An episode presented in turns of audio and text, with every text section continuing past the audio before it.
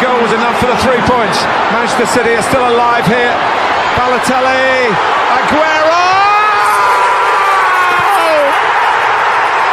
I swear you'll never see anything like this ever again. Sejam muito bem-vindos ao podcast Pressão Sem Bola. Este que será um podcast sobre futebol. Uh, contará com a minha presença, Eli Duarte, enquanto moderador, uh, e teremos aqui como comentadores Simão Moreira, Lima e João.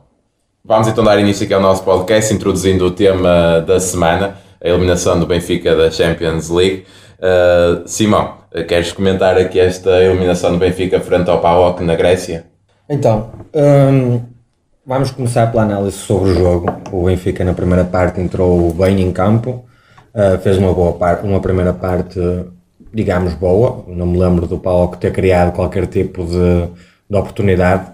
Um, mandámos uma bola ao, poste, num livro do Pizzi. Uh, o Seferovic conta pelo menos com duas oportunidades de golo um, falhadas.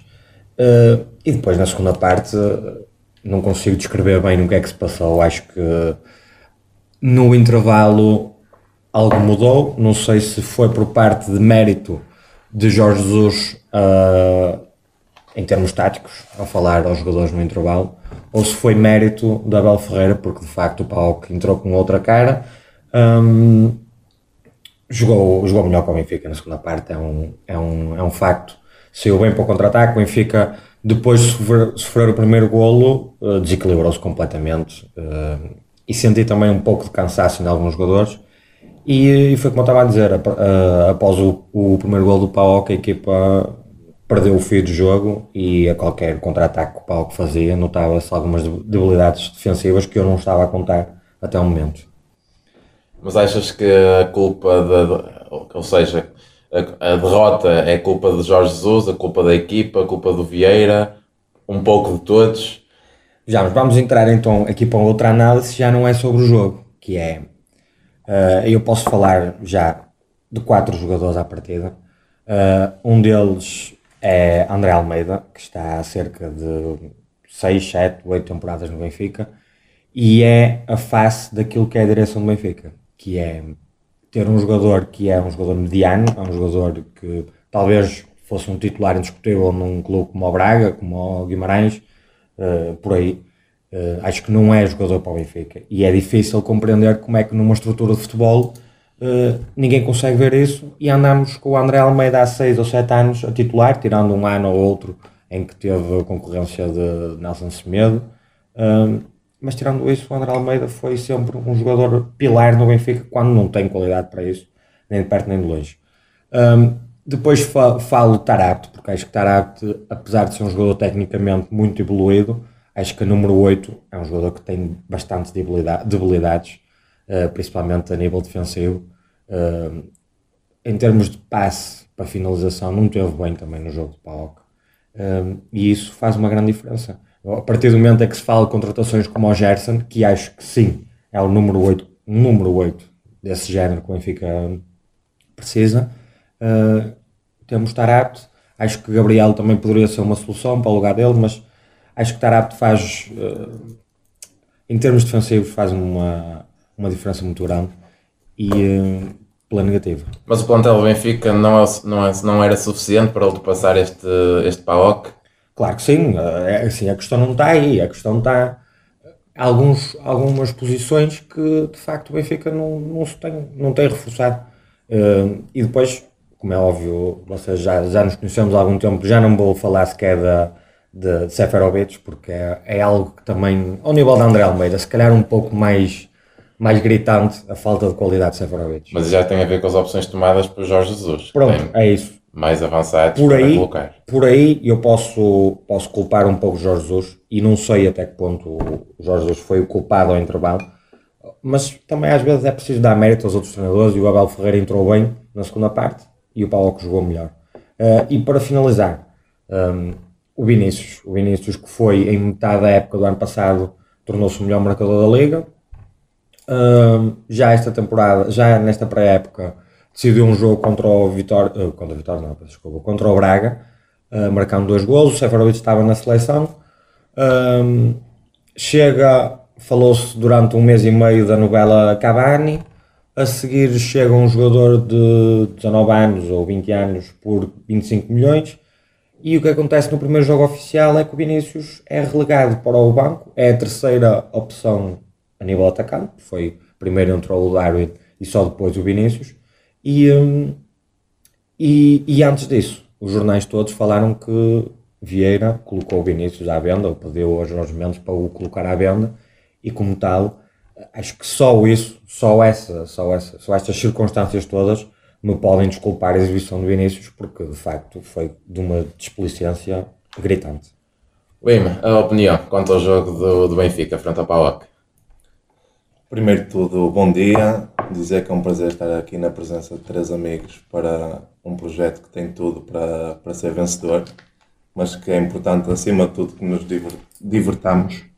Um, relativamente ao jogo, a análise é mais ou menos, mais ou menos o que o meu colega Simão disse. Para termos mais técnicos, um, eu uh, vou deixar depois a, o meu colega João. Uh, elucidar-nos um pouco mais, mas as questões que eu também já vou deixar ao João é no seguimento do que, do que o Simão disse. Que o que é que pode, o que é que pode um, um treinador como Jorge Jesus, que é um treinador que é ideias fixas e que também veio para o Benfica para, para não ser uma marionete do presidente do, do Benfica, não é? É uma pessoa que bate o pé ao presidente e que exige coisas o que é que faz um treinador como, como JJ uh, eh, apostar em Seferovic e não apostar em, em Vinícius quando a maioria dos, dos leigos de futebol, dos treinadores de bancada, dizem que o Carlos Vinícius é, é bem melhor do que o Seferovic. Achas que pode ser uh, a pressão ainda assim exercida por, uh, por Vieira, que, que nas, nas, na comunicação social mostra quer vender Vinícius para realizar um encaixe financeiro que agora tem que ser feito ainda de forma mais urgente porque o Benfica, porque o Benfica foi eliminado, ou pode ser mesmo uma opção estratégica de, de JJ de preferir uh, Seferovic uh, a Carlos Vinícius. Antes de mais, bom dia também. Uh, agradecer, agradecer o convite para, para este projeto. Uh, dizer também que é, que é com satisfação que aqui estou e que, que espero divertir-me e conseguir conversar um bocadinho sobre uma das coisas que mais me apaixona, que é o futebol, uh, juntamente com amigos e pessoas que eu gosto. quanto aqui à questão que, que o Lima me colocou, um, eu custa-me a crer que, que JJ acho que, que, que o Seferovic tem mais qualidade do que, do que Carlos Vinícius. Custa-me muito a crer isso. Agora, parece-me é que relativamente àquilo que são as ideias de, de JJ. Uh, Carlos Vinícius, ao contrário daquilo que JJ disse na conferência de imprensa, e aí eu tenho que discordar com um treinador que eu admiro bastante, em que diz que não tem nenhum, nenhum avançado que ataque bem o espaço. Uh, eu, ao contrário disso, acho que, que o Carlos Vinícius efetivamente ataca muito bem o espaço. Agora, o que me pareceu foi que, ainda não tendo, ainda não tendo muito bem um, solidificado aquilo que é o seu jogo interior, e eu já vou falar um bocadinho mais uh, sobre isso na minha análise ao jogo, ainda não tendo muito isso muito solidificado, o que eu acho é que ele tinha noção de que, de que o jogo do Benfica poderia passar muito por aquilo que eram ações de cruzamento ou situações que depois acabou por se verificar um bocado. E nesse aspecto, das ações de cruzamento, por norma, uh, ele pode ter achado que Seferovic fosse mais competente uh, nesse momento. o que me faz, o que eu acho estranho é que hum, Vinícius tenha demorado tanto a entrar no jogo. A partir do momento em que o Benfica realmente não estava, não estava a, ter, a ter muito sucesso uh, nas ações, uh, inclusive a Seferovic uh, com, com algum insucesso mesmo, digo assim, nas suas ações de finalização, algo que nos últimos tempos também, para além da época em que foi o melhor marcador do Benfica, tem sido recorrente, tem sido recorrente para além da época em que foi o melhor marcador, melhor marcador do Benfica. Mas eu, vou-te ser sincero, Lima, e acho que essa, esse não foi o principal problema do Benfica. Aquilo que mais me admirou no jogo do Benfica foi uh, uma primeira parte em que claramente uh, manteve a posse de bola, uh, conseguindo encontrar algo que eu pensei que Abel Ferreira não ia deixar que acontecesse, conseguindo encontrar espaço interior, conseguindo encontrar os seus jogadores entre linhas para se enquadrarem com o último terço da equipa do Benfica e conseguirem realizar últimos passes, nas zonas de decisão e de criação onde eles são bons, jogadores como Pizzi, Tarabt e etc. e depois não ter conseguido nunca aproveitar essa, essa situação. O último passo de Tarabto foi realmente uh, uh, medíocre durante o jogo. Um, o Pedrinho uh, conseguiu muitas vezes receber enquadrado, mas depois, mais uma vez, na tomada de decisão, quase sempre errado. Uh, e isso pareceu-me ser claramente a debilidade do Benfica na primeira parte, não ter aproveitado o espaço que realmente ganhou na zona onde eu acredito que JJ queria que se fosse ganho, que fosse ganho uh, o espaço. Tocaste aí numa, num ponto que eu também queria referir, que é o Pedrinho. O Pedrinho em detrimento de, de Rafa. Rafa Silva, talvez um, um, dos melhores jogadores do plantel do Benfica. Uh, mais uma vez uma opção que pode ser aqui muito bem esmiuçada para a nossa parte, uh, uma opção que Jorge Jesus deixa no banco, já deixou uh, Vinícius para colocar Seferovic, também Pedrinho para colocar, uh, não, também Rafa para colocar Pedrinho, não sei se estas opções... Também, tem, também tenho uma palavra sobre isso, acho que, hum, acho que ele colocou Pedrinho, não sei se vocês uh, se aperceberam disso, acredito que tenham percebido isso no jogo, Pedrinho andou em constantes permutas com Pizzi, quem é que jogava por fora, quem é que jogava por fora e quem é que jogava atrás do avançado andou quase sempre nisso. Um, o Pizzi começava quase sempre por fora, que é onde ele tem algum espaço e tempo para receber a bola de frente e depois desequilibrar naquilo que ele é melhor. Uh, mas muitas das vezes uh, o que me pareceu é que o Pedrinho numa zona muito congestionada do campo, como é jogar atrás do avançado, que é onde as equipas fecham mais o, o espaço, uh, teve pouca lucidez. E vai ter muito pouca lucidez mais vezes. Porque eu acredito que o Pedrinho precisa ainda mais do que o Pizzi de tempo e de espaço para poder pôr em prática aquilo que ele é muito forte. Principalmente uh, tempo, se calhar. Exatamente. Precisa de adaptação. É... Exatamente. mas mas a, a, situação de que é um jogador que em progressão, em velocidade com bola, é melhor do que Pizzi. E esses jogadores normalmente de fora para dentro funcionam melhor do que, do que já lá dentro a ter que, que decidir em segundos, em milésimos de segundo. Um, mas, pá, eu sinceramente acho que Rafa também não. Para jogar atrás do avançado não, não acho que seja uma grande opção. Agora, havia duas opções. Uma, é um bocadinho incompreensível, Luca Val Schmidt, é uma contratação que custou uh, efetivamente bastante dinheiro ao Benfica e que podia jogar claramente atrás do avançado, visto que é a posição natural dele, jogar como falso novo ou como, ou como segundo avançado. Exatamente, um bocadinho para substituir o, o ainda insubstituído João Félix. Uh, e, um, e depois, uh, nenhum nem outro, nem Rafa, que eu não acho que se desempenhe muito bem a função, mas que podia ser uma opção, nem Luca Val Schmidt, e isso impressionou-me. Para terminar, dizer que na segunda parte, o que eu acho que aconteceu claramente foi admirou-me bastante. JJ costuma ser um treinador que tem na sua coesão defensiva uma das suas principais armas. É um treinador que treina, e, e os jogadores que foram treinados por ele já manifestaram isso muitas vezes, que treina até à exaustão aquilo que é a organização defensiva, as transições defensivas, eh, quase todas as componentes defensivas da sua equipe. E aquele segundo gol? E falar. E mesmo o primeiro. Eu vou isolar aqui os dois golos para terminar, só para fazer uma pequena análise. No primeiro golo, Uh, há uma má abordagem de Pizzi num para um defensivo, algo que não admira nenhum de nós, nunca foi um jogador forte nesse, nesse, nesse ponto e, e é ultrapassado. Mas depois há aqui uma, uma, opa, uma benevolência, uma, uma, uma falta de atitude por parte de Julian Weigl que, que me deixou a ver o jogo irritado. Irritado como é que há um jogador que está a atacar a baliza adversária, está a penetrar por dentro, um lateral esquerdo, e Julian Weigl está parado, a passo, no caminho dele, e depois... Uh, claro, uma tomada de decisão, e é aqui, que eu, é aqui que eu muitas vezes defendo em conversa com bons que já me conhecem, que a tomada de decisão defensiva pode ser mais importante que a tomada de decisão ofensiva. E uh, Bertongan toma uma, faz uma tomada de decisão completamente errada ao tentar colocar fora de jogo o, o, o jogador que, vai, que, faz a ruptura. Uh, muito perto da sua baliza, não o devia ter feito. Ali tem que acompanhar e esperar que o Julian Weigl faça, faça o seu lugar uh, no centro, do, no centro da defesa. Não o fez, tentou uh, efetivamente pôr o jogador em fora de jogo muito perto da sua baliza. Uh, essa para mim foi a maior borrada de golo, ainda maior do que depois a abordagem erradíssima uh, na, no, no, corte que mete a bola dentro da baliza. Só para, só para terminar, também gostava de dar uma chega que agora, pre, preparando já o futuro de, do Benfica, uh, isto foi um duro golpe na, nas aspirações do Benfica. São 40 milhões. Mas sim, nem, nem digo só financeiras, porque os financeiros dão um bocado é um, ainda não, não tivemos acesso a relatório e contas, só daqui a um ano é que se calhar vamos saber o que, o que, o que é que esta eliminação implicará. Mas a nível desportivo, sem dúvida, não é? Porque foram buscar JJ, houve, houve vários, vários, vários jogadores que, que, vieram para o Benfica que são muito caros. É a quinta equipa da Europa com mais investimento neste momento. O Benfica. Sim, é, é, um, dado, é um dado assustador, não é? Tendo em conta o, o que se passa na lá fora em Premier League e, e, e uh, outros, outros campeonatos, a verdade é que o Benfica teve um duro golpe na, nas suas aspirações e hoje, e vamos falar um bocadinho mais a seguir sobre a antevisão ao, ao Já lá vamos, queria, queria deixar mais Mas JJ já acalmou as hostes das comunicações sociais todas que endeusavam o, uh, o Benfica e o Benfica de JJ.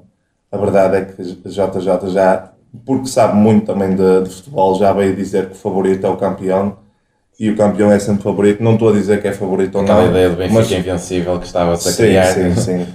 que não é invencível, como todos sabemos e vimos na, na Grécia. A verdade é que JJ teve que pôr os pontos nos is porque também percebe que, que euforia não leva a lado nenhum e é recorrente várias vezes isso no, no Clube da Luz.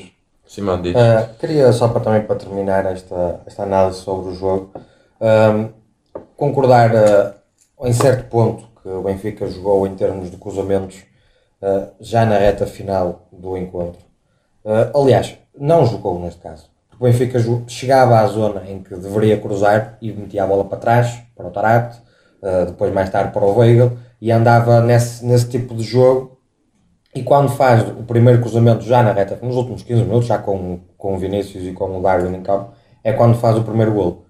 Uh, mas antes o Benfica estava uma espécie de engonhar o jogo à beira, à beira da lateral e não cruzava as bolas, quando de facto eh, era, era esse o objetivo eh, que deveria passar pelo jogo do Benfica, era fazer cruzamentos, visto que tinha dois jogadores lá para finalizar. E, um, e quanto à questão do Weigl, a mim custa-me concordar com, com a análise do, do João, mas de facto o Weigl uh, nota-se uma, uma falta de agressividade e uma falta de, de garra a nível defensivo que não é de esperar. Agora, se ele está a jogar na posição que na sua posição correta, não sei. Agora, o que é certo é que o Benfica, desde que o Weigl chegou, em termos defensivos, piorou drasticamente. Comparando facilmente com o Florentino, que para mim, em termos defensivos, é um jogador muito mais completo que o Weigl. Mas, mas em termos atacantes, como é óbvio, em termos técnicos, não chega sequer ao nível uh, do Weigl. Mas o que é um facto é que o Weigl, sendo para mim dos melhores jogadores do campeonato, uh, e das, das maiores mais-valias que, que, os plantéis têm, denota alguma falta de agressividade que depois me preocupa bastante.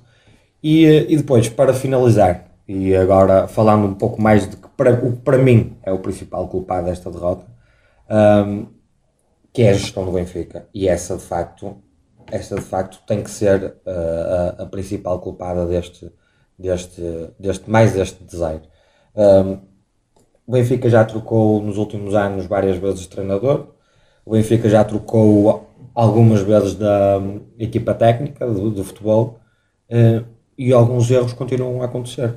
E de facto alguém tem que ser, uh, alguém tem que ser um, chamado à razão e esse, e esse chamado à razão é Luís Filipe Vieira, porque de facto o Benfica, e eu vou falar rapidamente das contratações do Benfica, não vou falar uma a uma, mas vou falar em termos de gastos desde 2012, 2013.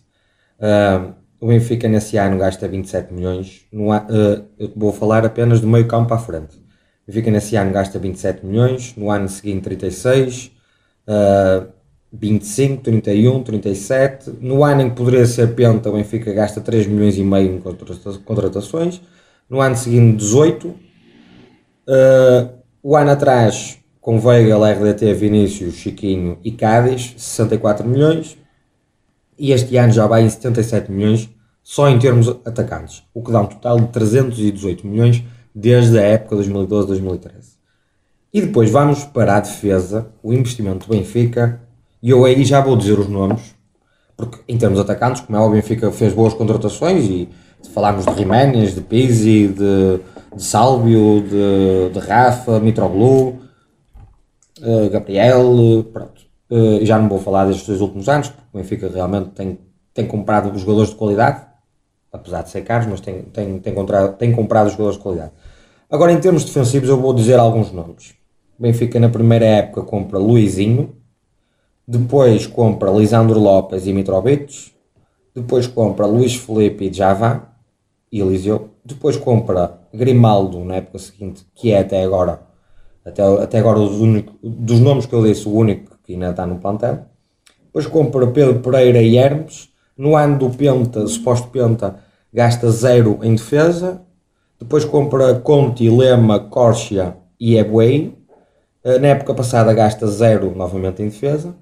E este ano contrata Vertonghen a custo zero e Gilberto, 3 milhões, o que dá um total, uh, em cerca de 8 anos, de 31 milhões e meio. Em 300 e tal 10% milhões. daquilo que gastou em, que gastou em etapa. Portanto, se vamos a ver as grandes equipas europeias, se vamos pegar, no, por exemplo, no, no exemplo do Manchester City, que já gastou balúrdios em laterais e em, em centrais, se pegarmos no, no exemplo do Liverpool, que contratou o, um, Van Dijk, o Van Dijk o, e o Maguire no United e o Maguire, o Delete no, no, nas Juventus.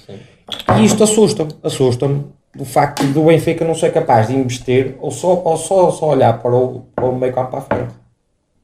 E tirando isso, como é óbvio, acho que há, um, há, um, há uma falta de, de, pulso no Benfica, principalmente com estas questões que já há alguns anos eh, se bem, se bem falavam, dos e-mails, dos vouchers, de, agora da, da pressão sobre o, o juiz Rangel, e como é óbvio, de, de, desgasta a imagem do Luís Filipe Vieira, o que, que para mim, na minha opinião, chegou ao fim de um ciclo. E se, se de facto ganhar as eleições agora em outubro, será por ser em outubro, porque se fosse daqui a uns meses e se o Benfica realmente no campeonato não, não cumprisse com as expectativas que os adeptos estão a depositar, acho que, acho que outubro é um espaço pequeno, vamos apanhar vamos ver as mais... do Benfica. Para, para avançarmos tema, não sei se alguém quer eh, deixar mais alguma palavra eu sobre queria, o assunto da Champions. Eu só queria deixar mesmo uma, um minutinho, uma coisa muito curta que é Sim, uh, aquilo que o Simão falou uh, de Juliano Weigel, porque um, eu vou aí um bocadinho porque é o tema que eu sinto mais confortável.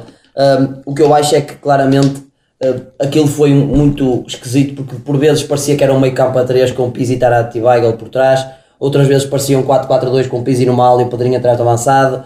Uh, e aquilo que me parece é que na segunda parte o Benfica perdeu claramente dois jogadores que na primeira parte ainda, ainda tiveram algum fogo para a transição defensiva, que foi Tararte e Pizzi. Na segunda parte, eh, tanto Tararte como Pizzi nem sequer conseguiram travar o primeiro momento da saída de pressão por parte do PAOK. Eh, e isso depois deixava ao encargo de Julian Weigl um trabalho que na minha opinião não é capaz de fazer, que é sozinho travar uma transição defensiva. Vamos então aqui uh, para o tema da semana, que é a abertura do nosso campeonato, campeonato português, uh, que abre, irá abrir com um uh, Famalicão Benfica, Famalicão que foi uma das equipas sensação de, do campeonato passado. Mas antes de irmos aqui à, à abertura do campeonato, vamos aqui ao espaço para uma das nossas rubricas, que será então a melhor contratação e a pior da Liga Portuguesa. começo por Lima. Quais, quais são os, os teus nomes? Uh, começando pelo topo, uh, tinha alguns nomes que seriam fáceis de apontar, mas. Dá-me só um. A melhor contratação. Se queres sem, uh, queres sem uh, explicação ou. Uh... Podes. Uma explicação Pronto, mas, vou ser, mas vou ser rápido. Uh, escolho Cebolinha porque, apesar de ter sido caro, foi uma boa, muito boa contratação do, do Benfica porque todos nós conhecemos bem, ou melhor ou pior, o campeonato brasileiro e especialmente depois do Jorge Jesus ter estado lá, começámos a ver um bocadinho mais. E realmente o Everton uh, é, um, é um jogador que, que pode fazer a diferença neste campeonato e vem com, uh, com um arcabouço de já ter jogado na seleção, jogado, jogado a Copa América pela, pela, pela seleção. já uma Copa Libertadores também, pelo Grêmio. Sim, sim. Uh, há dois, três anos, não foi? Sim, se não estou erro, sim. E, uh, e como tal, uh, coloco, coloco em primeiro. Porque, melhor contratação. Porque acho mesmo que é um, é um jogador de nível e se tudo correr bem, vai, estar aqui, vai estar aqui poucos anos. Do outro lado, coloco, coloco Carraça, porque. Um, numa altura em que a instabilidade de, de, direção de, no Futebol Clube do Porto é cada vez mais é cada vez mais questionada, até diria assim, um, as, os negócios que o Futebol Clube do Porto faz e a saúde financeira do Futebol Clube do Porto e, uh, e com a exigência a ser cada vez maior, porque o Porto ganha, tem ganhado menos, apesar nos últimos três anos uh, ter, uh, ter resultados razoáveis. Uh, a verdade é que Carraça não, não tem nível para o Futebol do Porto e, e quem anda aqui nos bastidores e lê uh, sobre os assuntos depois ainda, ainda, ainda encontra Uh, ainda encontra comissões nos negócios que são esquisitas e que são questionáveis eticamente e uh, a juntar a isso a qualidade do jogador que me parece que não tem qualidade para, para o Futebol Clube do Porto posso estar, posso estar a ser muito injusto mas é, mas é a minha análise. Uh, colocava ele num, numa das piores contratações uh, do, do campeonato. Apesar de ser custo zero. Custo zero Sim, uh, custo, tudo aqui envolve por trás dessas comissões. o custo zero com asterisco não é? Uh, a verdade é que posso estar a ser injusto porque existem outros que também foram muito, muito mais, mas, mas se tivesse que pegar num, num, num 8 e num 80 era Cebolinha e Carraça que, que avançava. João, uh, as tuas escolhas? Um, eu já esperava aqui que, que, que, fosse dito, como é óbvio, Cebolinha é uma grande contratação. Acho que, que é, é daquelas que, que é um bocado inegável, porque há sempre um bocadinho de desconfiança uh, de jogadores que atuam no Brasil antes de, de virem para a Europa, antes de, de virem para o campeonato português, que é um campeonato que essencialmente tem uma coisa uh, que é pouco tempo útil de jogo, e esses jogadores precisam de muito tempo útil de jogo, porque precisam de, de ter tempo para fazer as, as, uh, aquilo em que eles são bons. Uh, mas, mas essencialmente acho que Cebolinha é inegável, é uma grande contratação. No entanto, eu coloquei aqui um, um pequeno ídolo de infância uh, que, que voltou ao carro para o português, Ricardo Quaresma. Uh, e eu queria, não podia deixar de, de, dizer que para mim é a contratação mais sonante por tudo, não só por aquilo que é, que é a sua qualidade ainda aos 36 anos, mas por tudo o que veio trazer, por, pela, pela sua mística, pela, pela, pelo símbolo que ele é campeão, um, europeu. campeão europeu, por tudo, tinha que deixar aqui Quaresma. Uh, não me alargando muito, como pior contratação, vou falar aqui num tema um bocado frágil, que é a contratação de Carlos Simões para o Nacional. Carlos Simões é um treinador contratado uh, para poder uh, ir para o banco no lugar de Luís Freire. E com isto eu queria tocar aqui num tema que para mim é muito frágil, que é não podemos permitir que um treinador que caminha da segunda distrital de Lisboa até à primeira divisão não possa ser ele o titular e tenha que, não possa ser o treinador titular, digamos assim, tenha que contratar alguém para fazer a função dele no banco, uh, para estar em pé no banco e para ter alguém na ficha de jogo. não podendo compactuar com isso, tenho que deixar aqui como a pior contratação esta contratação de, que, que, foi forçada por parte do Nacional de Carlos Simões. Essa questão dos treinadores daria pano para manga. Não, é?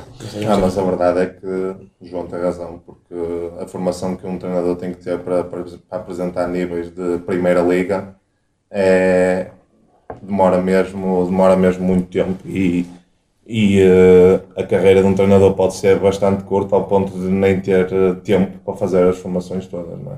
Sim, é, é difícil porque tu, muitas das formações que são feitas, eu vou dar outro exemplo aqui, que eu tinha aqui colocado. Uh, Tiago, por exemplo, treinador do Vitória Sport Clube, é colocado, não tenho dúvidas nenhumas, Tiago foi adjunto de, de Diego Simeone durante um ano, uh, porque era seu capitão e porque deixou-o integrar na sua equipa técnica. No ano seguinte, uh, Tiago é colocado no sub-15 da seleção portuguesa. Ninguém percebe como. Porque é que ele ia seguir Vitória de Guimarães? porque os sub-15 da seleção portuguesa dão uma vaga extra para fazer o curso do UEFA Pro e Tiago teve uma entrada uh, pela porta do cavalo para aquilo que é, que é um dos cursos mais difíceis de se fazer para quem é treinador. E assim torna-se mais fácil, efetivamente. Se nós tivermos alguém que nos diga, não, não, tu vais tirar por aqui ou por ali, torna-se muito mais fácil para, para chegar lá. Eu acredito que Tiago, uh, que o Vitória tem uma grande equipa e que Tiago poderá ter sucesso. No entanto, se me perguntarem ao momento, eu sinto que é uma má contratação também por parte do Vitória. Eu, eu aí Deixa-me só dizer que aí já não concordo tanto, porque o Tiago, sendo jogador de alto nível, tendo uma carreira que tem, acaba quase. de grandes clubes. Acaba quase por uh, ter um honoris causa de, de, de, um curso de treinador. Acho que o andamento que ele teve, a carreira Sim, que ele teve. Nacional, Benfica, Juventus, Atlético Madrid, Chelsea. Uh, dá quase por equivalência o, eu aí não vou, não vou entrar porque não vou entrar em discussão porque senão nunca mais saímos daqui, temos, temos que andar um bocadinho, mas eh, obviamente vamos avançar. toda a gente sabe, eu não concordo. Uh, Simão. Uh, muito rapidamente, a, a, melhor contratação para mim é Bertongen. Uh, é um jogador que fez, que deve, deve ser dos centrais com mais jogos nos últimos 10 anos da Premier League. Uh, no Ajax também deve ter chegado perto dos 200 jogos. É um jogador feito, apesar dos 33 anos, parece-me que, que ainda, está cá, ainda está cá para dar muitas alegrias aos benfiquistas. E, um, e, e, pronto, é um jogador que não, acaba por não enganar, porque de facto a experiência e, e, e, todos os jogos que ele fez, mesmo na seleção belga também, já deve ter passado a centena de jogos. Portanto, acho que é a melhor contratação. Sem dúvida que Cebolinha e mesmo Ricardo Quaresma também são boas opções, mas eu acho que em termos de, de dar impacto numa equipa, e como aquilo que eu estava a falar até ainda há pouco o Bertogan nos últimos 8 anos é a custo zero é a melhor contratação a nível defensivo do Benfica. Uh, o pior, pá, o pior eu concordo com o meu amigo Lema e a Carraça e ele já disse tudo aquilo que tinha para dizer e acho que não vale a pena acrescentar. Acho que é um jogador que não tem qualidade para jogar no Futebol Clube Porto. O Benfica já fez diversas contratações dessas, só que a diferença é que eles, a maior parte deles, nem sequer uh, fez um jogo pelo Benfica e vamos ver o que é que o Carraça irá fazer pelo Porto. Se o Carraça não, nem sequer jogar no Porto, então é uma contratação como muitos que o Benfica já fez e algumas até deram algum lucro. Portanto, se, mas se o Carraça é para incluir se, se o Carraça é para incluir no plantel, então acho que é a pior contratação. Muito bem, então temos a escolha de Cebolinha por parte de hum, Lima, Quaresma por João, Vertogen por Simão. Nas piores temos Carraça por Simão e Lima e Carlos Simões, treinador adjunto do Nacional, por João. Vamos então agora passar para o próximo tema de debate, o início do Campeonato Nacional a abertura da jornada que vai abrir com o Famalicão um, Benfica. O Famalicão que na, última, na última época surpreendeu imenso uh, ao comando de João Pedro Sousa. Uh, esta época já perdeu alguns bons jogadores, no entanto já foi buscar uh, outros tantos, um pouco desconhecidos do público em geral, mas talvez Uh, possa fazer aqui uma boa época. O João Pedro já disse que seria difícil alcançar o sucesso da época passada, mas que tem naturalmente esse objetivo em mente. Um, João, comece por ti.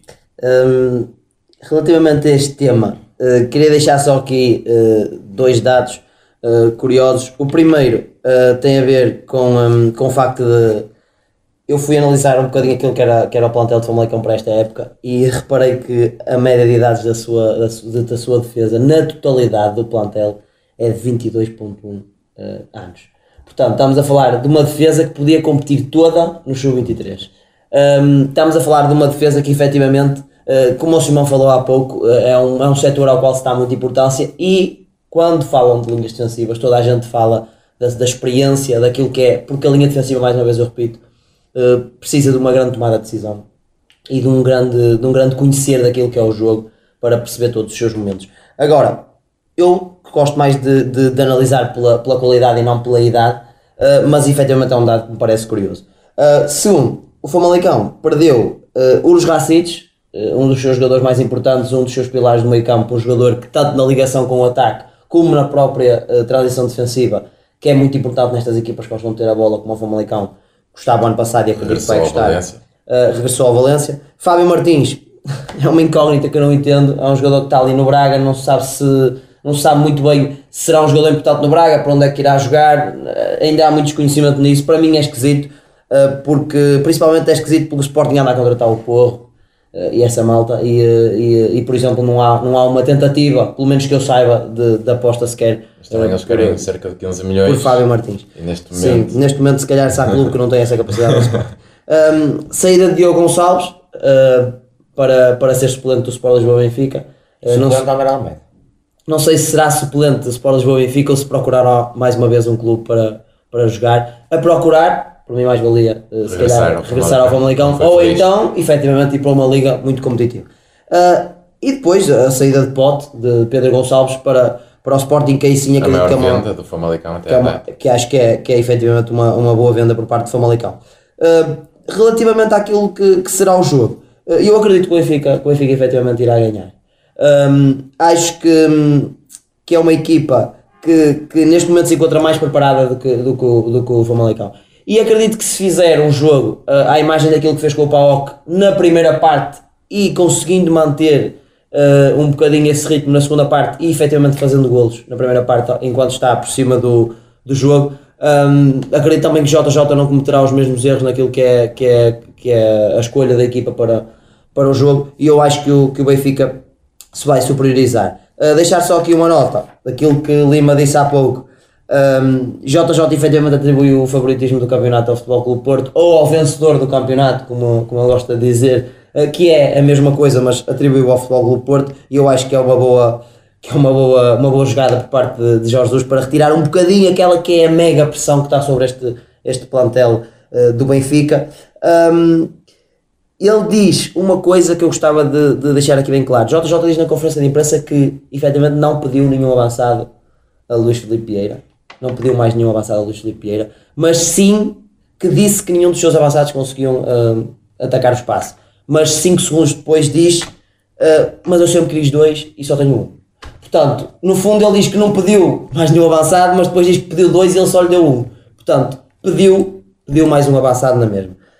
Um, e, e também só salientar aqui uma última, uma última nota quanto a este jogo e para, para terminar a minha análise sobre o Benfica. Uh, JJ diz aqui que está, estava definido mesmo antes da, da, da, não entrada na Liga dos Campeões que só entraria mais um jogador no, no, no Benfica uh, e que seria um defesa central. Pá, há aqui muitas coisas que para mim não bate a bota com a perdigota. Agora acredita-se quem quiser. Acredita-se quem quiser. E para mim não bate a bota com a perdigota um treinador que diz eu sempre quis dois avançados, só tenho um. Uh, eu não pedi uh, nenhum avançado. Sempre quisemos que só entrasse mais um jogador e era um central. Uh, há aqui algumas coisas que é preciso desmistificar JJ aqui um bocadinho. JJ uh, conseguindo dizer uma coisa e depois contradizendo-se logo a seguir. Um, mas, mas acredito que é isto. Acredito que o Benfica se, se irá superiorizar e que vai ganhar, vai ganhar a Lima, opinião. Acho que o, o João fez uma análise bastante completa, mas mas destacar mais a incógnita que será o Famalicão, porque perdeu meia dúzia de titularíssimos, outros que jogavam uh, com bastante frequência. E apesar do ano passado terem criado uma equipa do zero e terem conseguido com mérito uh, grandes resultados. Um ponto da Liga Europa. Sim. Uh, este ano os reforços também existem aqui dois ou três nomes que saltam, saltam à vista. Uh, nomeada, nomeadamente Bruno Jordão do Wolves, uh, Zlobin do, do, do Benfica que custou 1 milhão de euros, uh, jogadores do Barcelona B, outros jogadores com algum potencial, Joaquim Pereira do, do Rosário. A verdade é que hum, será muito difícil, será uma incógnita como foi o ano passado. Acho que é quase o ano 0,5 de Famalicão na, na Liga e já o ano passado se previa porque tinha muitos jogadores emprestados, desde Fábio Martins, Racine Colli, Roderico Miranda, Vana Alves, os Racites, Diogo uh, Gonçalves, Diogo Gonçalves, Neuen Pérez, Alex Santelas, muitos jogadores e outros que não disse porque não tiveram destaque uh, na, na, é, na, na, época passada, mas a verdade é que um, concordo com, com João Costa que hum, o Benfica será favorito, ainda por cima depois de perder na, na Grécia. Uh, acho que reforça mais a, a, a, necessidade do Benfica começar melhor com a, melhor a, o campeonato e acredito que é isso que vai acontecer. Simão, Famalicão uh, Benfica. Acho que é, acho que já foi praticamente tudo dito em relação ao Famalicão. O Famalicão tem várias mudanças, o treinador mostrou qualidade o ano passado. A incógnita do Tony é, Martínez? Sim, pelos vistos o Tony Martínez vai jogar só com o Benfica, mas já tem as malas feitas para ir para o Porto. Também é um caso um bocado estranho, mas, mas é o que se tem falado por aí. Mas em relação ao Famalicão já foi tudo, tudo, tudo dito, perdeu meia equipa, comprou outra meia e portanto vamos ver se os jogadores têm a qualidade dos anteriores. Eh, quanto ao, Benfica, é uma incógnita porque, porque apresentou-se numa boa primeira parte na Grécia e depois na segunda parte foi um autêntico desastre. Eh, foi falado aqui nas transferências, o Benfica tem um plantel equilibrado. Agora, em termos defensivos, comprou o Gilberto, que ainda não convence o Jorge Jesus à partida. Um, e ninguém, Jorge Jesus e ninguém. Pois, uh, e, e, em relação ao médio que se tanto falou que o Benfica queria o número 8, o Jorge Jesus acreditou no Tarato e agora se calhar acho que já não tem tanta fé em Tarato como, como tinha no início, mas também não me acredito que o Benfica tenha capacidades para ir buscar um número 8 que, que vá fazer a diferença. Eh, em, em relação ao jogo, acho que o Benfica tem um teste muito difícil, eh, dos piores campeonatos, para, dos piores estádios para se visitar na Liga Portuguesa, principalmente o ano passado Uh, não sei como é que vai ser este ano, mas sem dúvida começa com um teste de fogo que não, não será fácil de ultrapassar. Muito bem, Deixando só aqui uma última nota quanto a isto. Falámos aqui das mudanças de Famalicão, da época que fez o ano passado. Eu queria só deixar aqui três ou quatro comparações muito curtas. Uh, lembrar que épocas fez o Estoril após o Kiko Gago Marco Silva, que, época, que, que, que, época fez o Arouca no ano seguinte, que época fez o Passos Ferreira na época seguinte. Uh, porque é muito difícil para estes clubes que fazem épocas eh, estrondosas e que acertam muitas contratações, que conseguem ter jogadores que realmente depois têm rendimento no ano seguinte, não os mantendo à maior parte, quase Mas nunca. eu acho que o Famalicão tem uma coisa muito positiva que é um excelente diretor desportivo. Sim, eu acho que isso pode, pode ajudar, mas muitas das vezes não chega porque, porque depois tens temos que contar com a frustração que é não estar a conseguir atingir os mesmos objetivos que nos anos anteriores e isso muitas vezes leva quase ao caos e algumas das equipas no ano seguinte, destas que eu falei, viram-se mesmo eh, e viram-se e desejaram-se para se manter na primeira divisão. Antes de avançar então para o próximo jogo, para sábado, eh, a incógnita ainda do Sporting, Gil Vicente se irá realizar e depois também hum, o Futebol Clube Porto Braga, o jogo grande da jornada. Uh, deixar só uma nota aqui para o, o Vitória Sport Clube, uh, que irá hoje enfrentar também o Bolonenses, onde iremos ver o que podemos esperar desta equipe e se Ricardo Quaresma será uh, possivelmente titular, sim. onde Tiago também brincou um pouco na conferência de imprensa, dizendo não sei ainda se o irei convocar, mas convocado já foi, vamos ver se, se irá jogar. Ele também não deve estar muito habituado a fazer convocatórios. Tiago. Sporting Gil Vicente, devido a todos estes casos de Covid, 10 jogadores Gil Vicente, 8 jogadores já do Sporting, mais Ruben Amorim também infectado. A equipa já se isolou eh, em Lagos, os que não estão infectados, eh, para prevenir eh, de possíveis futuros casos. Também tem uma eliminatória muito importante a jogar para a Liga Europa contra o Aberdeen, da Escócia.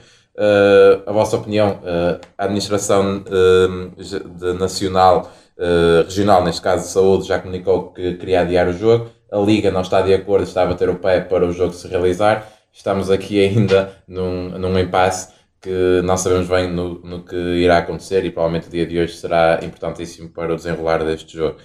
Quanto a isso, vamos eh, aqui esperar que o jogo se realize eh, e a vossa opinião do que é que poderá ser este Sporting eh, aqui muito renovado contra este Gil Vicente, também treinador novo. João, Hum, eu queria começar por, por, por, por o que tu falaste, que é se calhar o principal tema, que é se vai haver jogo ou não, aquilo que, que a Administração Regional de Saúde uh, bate o pé contra, contra a Liga nesse aspecto.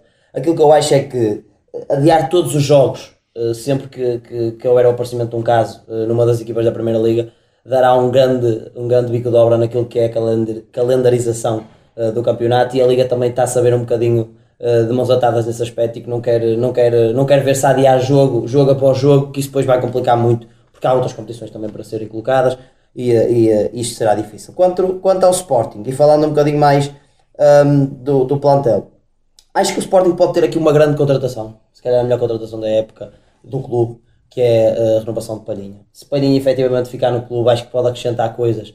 É um jogador para mim que o Sporting precisava de ir buscar ao mercado e, e não precisará de ir buscar se ele ficar efetivamente no clube.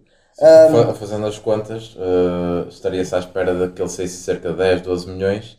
Isso custou a, a pote que veio por 6,5 por 50%. E para se buscar um jogador da qualidade de Palhinha, eh, que já conhece o futebol português, conhece o campeonato, fez uma excelente época num clube eh, como o Braga, Treinado por Ruben Amorim. treinado por- Ruben Amorim, acho que tinha que se pagar mais do que 10 milhões para ir buscar um jogador desses. Ah, aquilo que eu acho é que Palhinha efetivamente vai trazer uma coisa ao meio campo de Sporting que o Sporting não tem. O meio campo de Sporting na época passada mostrou-se muito, jogando a maior parte das vezes com, com ah, Mateus Nunes e, e Vendel, ah, como um duplo pivô, num 4 4-4-2, ah, ou quando o Ruben Amorim um 3-4-3, muito utilizado. Um, e o que eu acho é que eram jogadores muito estanques. O que é que eu quero dizer com isto? Os médios de Sporting posicionavam-se muito de forma paralela. Não havia uh, um dos jogadores a entrar, a entrar numa primeira fase de construção para fazer a ligação e não havia outro jogador a procurar ser a ligação também com a, com a, com a linha da frente, com o ataque do Sporting. Pareceu-me claramente que, era- que eram jogadores que, que, que tinham pouca, pouca mobilidade e que traziam pouco ao jogo do Sporting, principalmente no aspecto, no aspecto ofensivo. Acho que Palhinha pode, pode trazer um bocadinho essa irreverência, não sendo o ponto forte dele o processo ofensivo, mas se libertar Vendel para esse processo e se Vendel puder estar mais móvel naquilo que é, que é o processo ofensivo do Sporting, acho que pode acrescentar. Por último, falar das contratações do Sporting. Acho claramente que as contratações, em termos de valor individual, são boas, mas para mim um pouco desajustadas naquilo que, é, que são as ideias de Ruben Amorim. Uh, Ruben Amorim não joga com um, com um médio ofensivo e contratou Pote, que é claramente médio ofensivo, agora está a ver se lhe arranja um lugar uh, como, como extremo por dentro, uh, como extremo direito ou extremo esquerdo por dentro. Contrata Nuno Santos, não joga com extremo esquerdo, é a posição de Nuno Santos, não sei se será um suplente. excelente. Não sei se será suplente de Nuno Mendes, parece-me que será a, a posição que ele irá ocupar no Sporting. Um, depois, E mesmo Antunes. E mesmo Antunes, que também será um jogador que poderá entrar como terceiro central, na minha opinião será essa a função que ele poderá desempenhar no Sporting, como terceiro central, muitas das vezes, mas mesmo assim não, serei, não, não, não sei se será titular no Sporting. E depois, uh, o que eu acho é que em termos de vendas, uh, Frederico Brandas diz que, quer, que precisa de vender mais e quer vender mais. Uh, eu acho que em termos de vendas, uh, os jogadores que podem dar valor ao Sporting, eu preferia que, que, que o Sporting ficasse com eles, vendo ali Jovane são os únicos jogadores que devem ter marcado uh, no Sporting. Quando a guarda-redes Maximiano dar.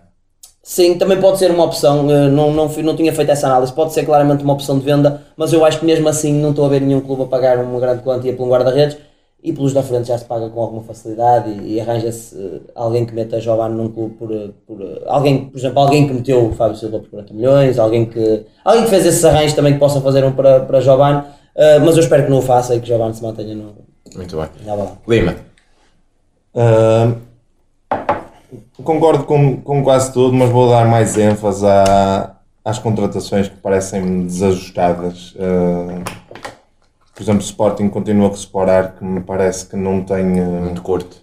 Não me parece que tenha qualidade para ser o avançado que, que o Sporting precisa e o Sporting não faz contratações de, de avançados.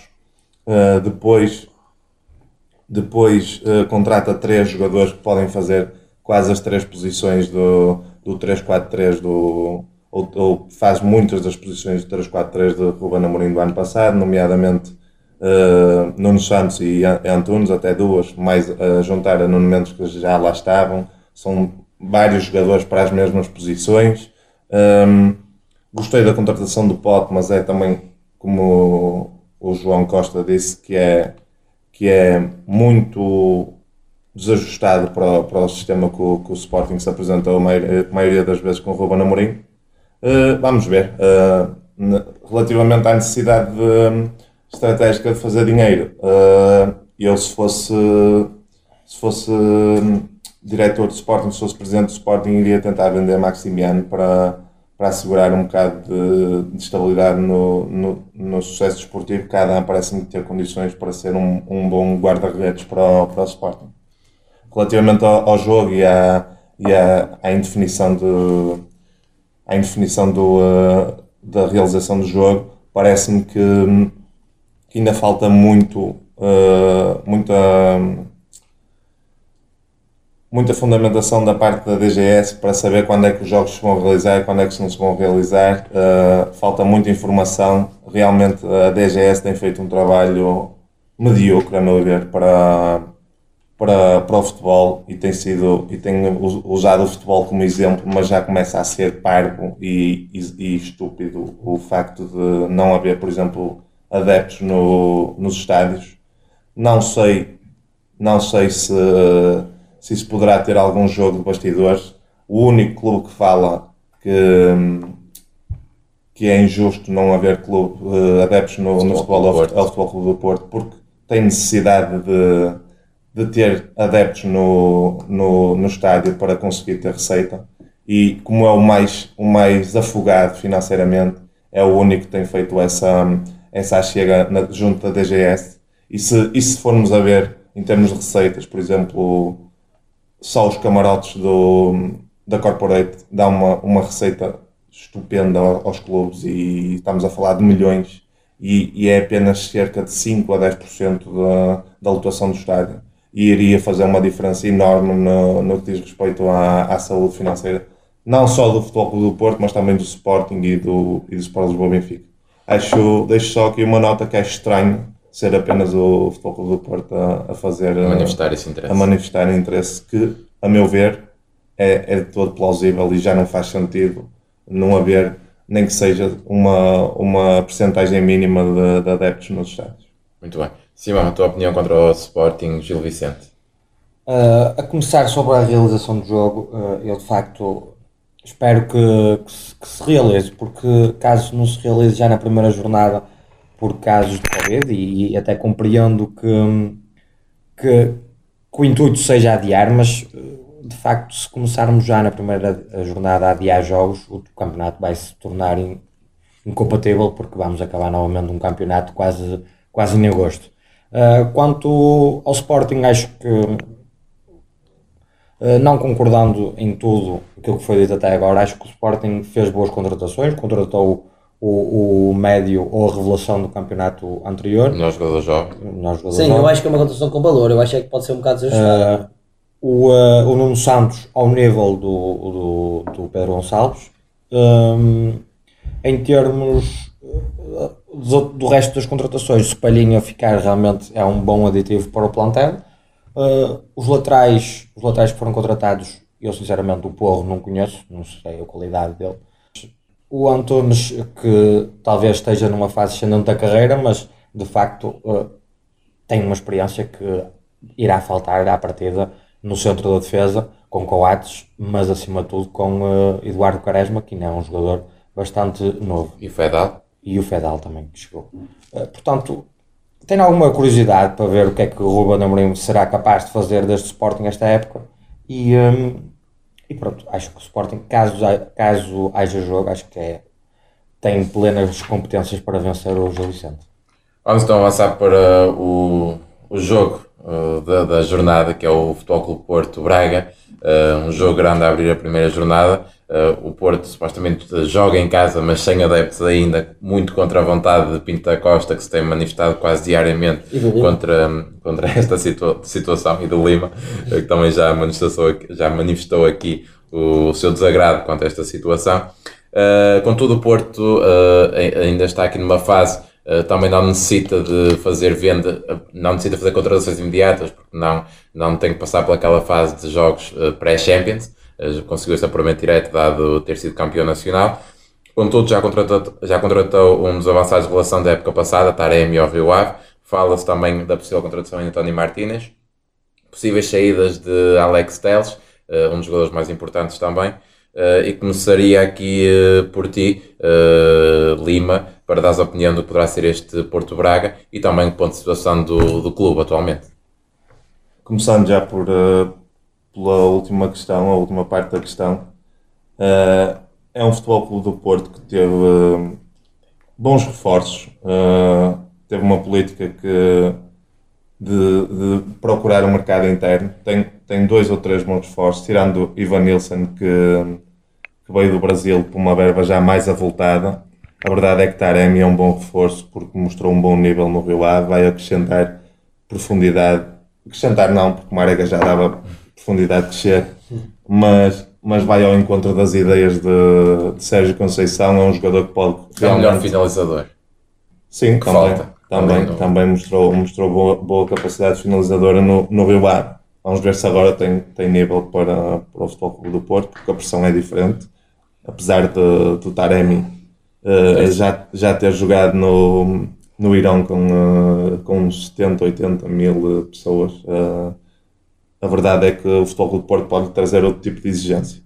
Também quero deixar uma nota para, para as vendas do Futebol Clube do Porto, que, como critiquei entre nós as, as, as vendas de, de, Jorge Mendes com o Benfica, a verdade é que quero deixar uma nota negativa para, para, para tudo o que se tem passado no Futebol Clube do Porto, com a, com a urgência de fazer eh, vendas, encostou-se a Jorge Mendes, era esperado, porque é o, o empresário que consegue facilmente eh, vender, vender jogadores, mas é um, é um tipo de futebol que não agrada a maioria dos adeptos, porque é, é, é, cada vez mais um negócio de futebol e, e com, esta, com esta situação de, de comissões e de, e de haver.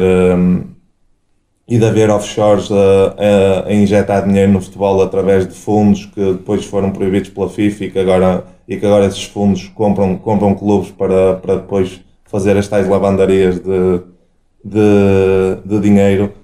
A verdade é que um, o Porto quase uh, por obrigação teve que se associar também a, esta, a este lado menos, menos bom do futebol e, uh, e não é com bons olhos que, que vejo o Futebol Clube do Porto uh, tomar este tipo de decisões. contudo, a nível desportivo não, não hipotecou nada do, do, do seu sucesso porque o, o plantel parece-me estar mais, mais valente, mais, mais completo. E agora é caso para ver se como é que se vão desenrolar os, os, os dossiês de Corona e Alex Telles, que só têm mais um ano de contrato, e também Otário, se, se vai ser para vender já neste defesa ou se vai fazer como, como fez com o Herrera Ibrahimi, por exemplo, e, e Diego Reis, que deixou até o último ano, até, até ao, ao, ao cerrar do contrato, para não hipotecar o, os resultados desportivos. Vamos ver, uh, ainda falta muito até dia 6 de outubro, penso que é uh, data 6 limite. Ou 5, 6 ou 5, não tenho certeza. Data limite do, da janela de Da janela de transferências. Falando do que temos para já, o Futebol Clube Porto tem um plantel muito bom.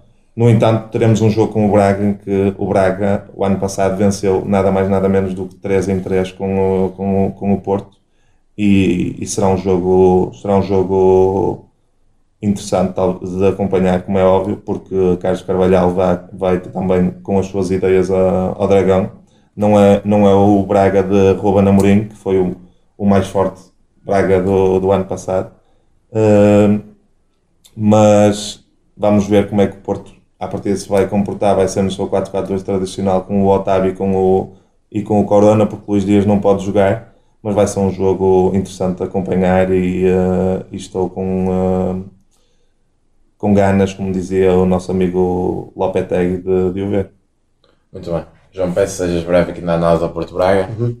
Uh, quanto, quanto à, à, vinda de Taremi, a contratação de Taremi por parte do Porto, uh, Taremi para mim passa a ser um, o avançado mais evoluído tecnicamente do Porto, acho que, que isso é inegável, uh, e, e, também me parece que seja o, o, o melhor finalizador. Um, acho que não precisará de criar tantas oportunidades como Marega cria, sim, Marega finaliza poucas, mas também é ele que as cria quase todas, portanto... Uh, mas com conhecimento de Evanilson ou sendo Evanilson um pouco... Não, eu acredito que Evanilson poderá uh, poderá ir entrando, ir entrando na equipa aos poucos, mas não acredito que, que será, que será titular indiscutível do Porto. Acho que Taremi e Marega serão os titulares, hum. os titulares do Porto, até porque Taremi consegue acrescentar um bocadinho mais no que diz respeito uh, à ligação do jogo com a, com, a, com, a, com a equipa, com a segunda fase de construção para, para chegar ao último terço e, e depois uh, Marega atacando sempre a profundidade que será deixada nas costas uh, para muitas vezes se calhar assistir Taremi e não, e não, e não fazer, fazer ele o golo. Uh, mas, uh, na minha opinião, aquilo que me deixa uh, mais triste neste Porto Braga é a ausência de Gaetá. eu esperaria ver, ver atuar pelo, pelo Sporting Braga, porque é efetivamente um, um jogador que me encanta, sempre me encantou e que, e que acho que neste momento poderia jogar no espaço onde eu mais gosto de ver os, os craques a jogar, que é quando é o mais difícil, que é por dentro. Eu acredito que Gaetá no Sporting Braga vai jogar por dentro, vai jogar na zona, na zona onde se decidem os jogos um, e poderá fazer essa diferença, poderá fazer essa diferença no Braga. Não sei, não o fará contra o Futebol Clube Porto. Uh, eu acredito que o Futebol Clube Porto vai ter um jogo difícil. Uh, já vão perceber qual é, qual é o meu palpite na nossa última, na nossa última rubrica. Eu não vou dá-lo já. Uh, só dar aqui uma última, uma última nota para a tentativa ou para a abordagem de Porto ao Saini, uh, defesa central de Trabzonspor. Um, é um jogador que parece-me um jogador à imagem de Pep, à escala, obviamente, Pep é um dos melhores centrais dos últimos anos do futebol mundial uh, mas muito forte naquilo que são, que são os duelos aéreos, muito forte naquilo que são as interseções, na leitura e na antecipação do, do jogo e muito forte no seu, no seu, no, nas bolas paradas, que podia acrescentar ainda mais ao Porto, que é a equipa mais forte das bolas paradas do campeonato. Será um jogo difícil então para o Porto? Será um jogo difícil. Simão, para uh, finalizar. Para finalizar, muito rapidamente, acho que em relação ao dossiê Porto, está praticamente tudo dito. Acho que o Porto uh, tem uma boa contratação, o Taremi, mas tirando isso, acho que o Porto tem estado bastante calmo a nível de transferências. Fez uma boa venda Fábio Silva, se realmente irá receber os 40, receber os 40 milhões, não irá receber, porque já os pagou uh, alguns em, em comissões. Portanto, acho que o Porto está bastante calmo uh, no mercado de transferências e vamos ver o que é que vai acontecer até o final do, do período de transferências.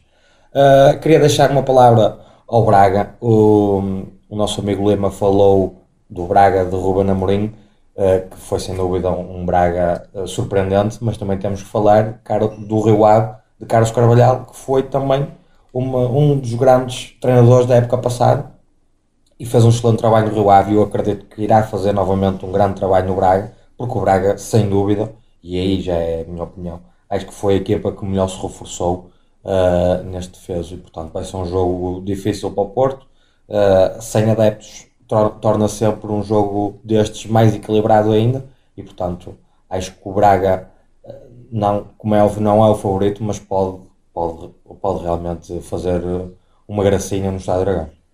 Muito bem, só de deixar aqui a nota que esta primeira jornada encerrará segunda-feira com o Portimonense Passos Ferreira. Eh, e vamos então aqui tempo para mais uma das nossas rubricas, o Maravilha e o Mão na Virilha, eh, em que vamos destacar aqui o melhor e o pior eh, do momento. Simão, comece por ti, para dar os teus destaques.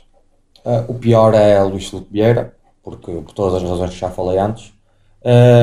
E o melhor, acho que já vai ser unânime, mas o melhor para mim é Rio Ave, que faz o acesso à Liga Europa.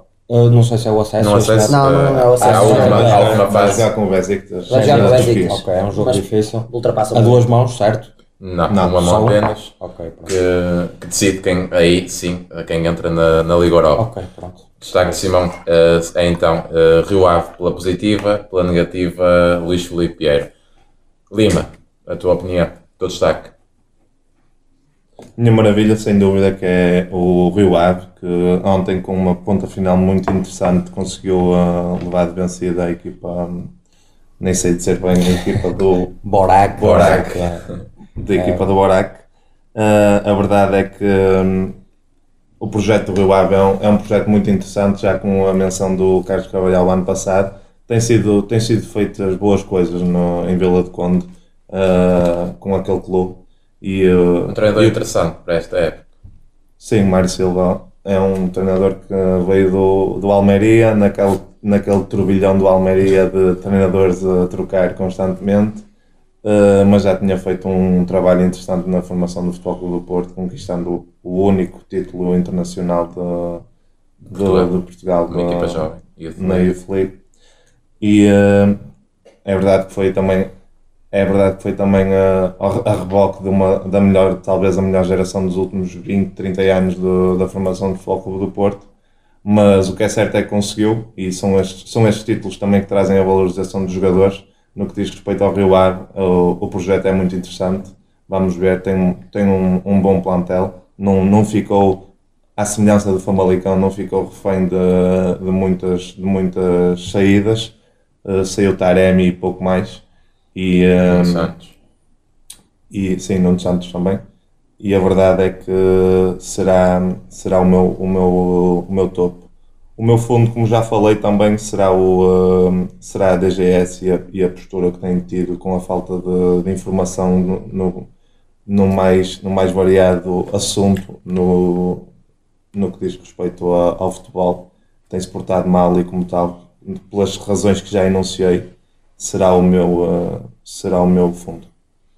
João, para concluir, a tua maravilha a tua a minha, mara- a minha maravilha, a minha maravilha é a mesma que os meus colegas, é realmente unânime, é a passagem do Rio Ave a mais uma fase eh, para tentar entrar na Liga Europa. Um, e só acrescentando aqui um bocadinho eh, àquilo que, que o Lima disse, o Rio Ave realmente é um clube, é um clube surpreendente em Portugal, é um clube que trabalha de uma forma eh, que a mim me diz muito. O Rio Ave normalmente contrata treinadores que lhe poderão dar garantias naquilo que é a qualidade do seu jogo e depois isso transporta-se para, hum, para aquilo que é hum, para aquilo que é qualidade na tabela classificativa. Uh, e isso para mim, isso para mim diz muito. Contratar treinadores que possam dar garantias daquilo que será o, o- o- um bom futebol. Um, e essa é a, minha, é a minha maravilha, não só para esta passagem do Rio Ave, mas a minha maravilha é o Rio Ave em si. Um, e a minha, a minha virilha uh, é claramente, claramente o Sporting Benfica, não? é? porque uh, coloca muita coisa em causa para o futebol português, não só para, para o clube em si, uh, e que, hum, para terminar, deixando uma nota que não foi, que não foi dada aqui. Uh, isto não tem só uma implicação de 40 milhões naquilo que, é- que são os cofres do Benfica, mas sim uma implicação de perder uma grande montra para a venda de jogadores no final da próxima E época. reputação também. E reputação. Nós então agora espaço para o nosso Tota Bola da jornada, onde os nossos comentadores darão- deixaram aqui qual eh, será eh, o- a equipa vitoriosa ou o empate que acontecerá em cada um dos jogos. Eh, isto para depois analisarmos no próximo episódio. Famalicão Benfica, Simão. A vitória Benfica. Lima. Dois, dois também. Benfica. Como já disse Unânime. vitória Benfica. Naci- eh, Nacional Boa Vista. Empate. X. Vou dizer dois também. X. X. Eh, Santa Clara Marítimo. Simão. X. Santa Clara Marítimo tenho um, Santa Clara. Eu também tenho um obviamente. Também tenho um para, para concordar Santos. aqui com o Lima. Ok. Uh, Vitória Sport Clube Belenenses. Um, Um. E eu também vou dizer eh, vitória do, do Vitória. Gosto muito de dizer vitória. Moreirense Farense. um, X. Um. Porto Braga. também um, X. E X. Sporting Gil Vicente. um, Eu tenho um com o asterisco de Pois. de- Caso não. Eu, eh, eu tenho um a realizar-se. Tondela Rio Ave. dois, Dois. X. Ah, X. Perdão, perdão, eu enganei-me. É um Tondela. Ok. E X. X. Empate. E para finalizar, Portimonense Passos Ferreira. dois. Um. Ok. Muito obrigado, companheiros. Uh, está, está dado por terminado este primeiro episódio do Pressão Sem Bola. Espero que tenham gostado tanto como nós uh, deste novo podcast. Uh, nós não iremos ficar por aqui, pois voltamos já na próxima terça-feira com a análise ao que foi a nossa primeira jornada do campeonato. Muito obrigado.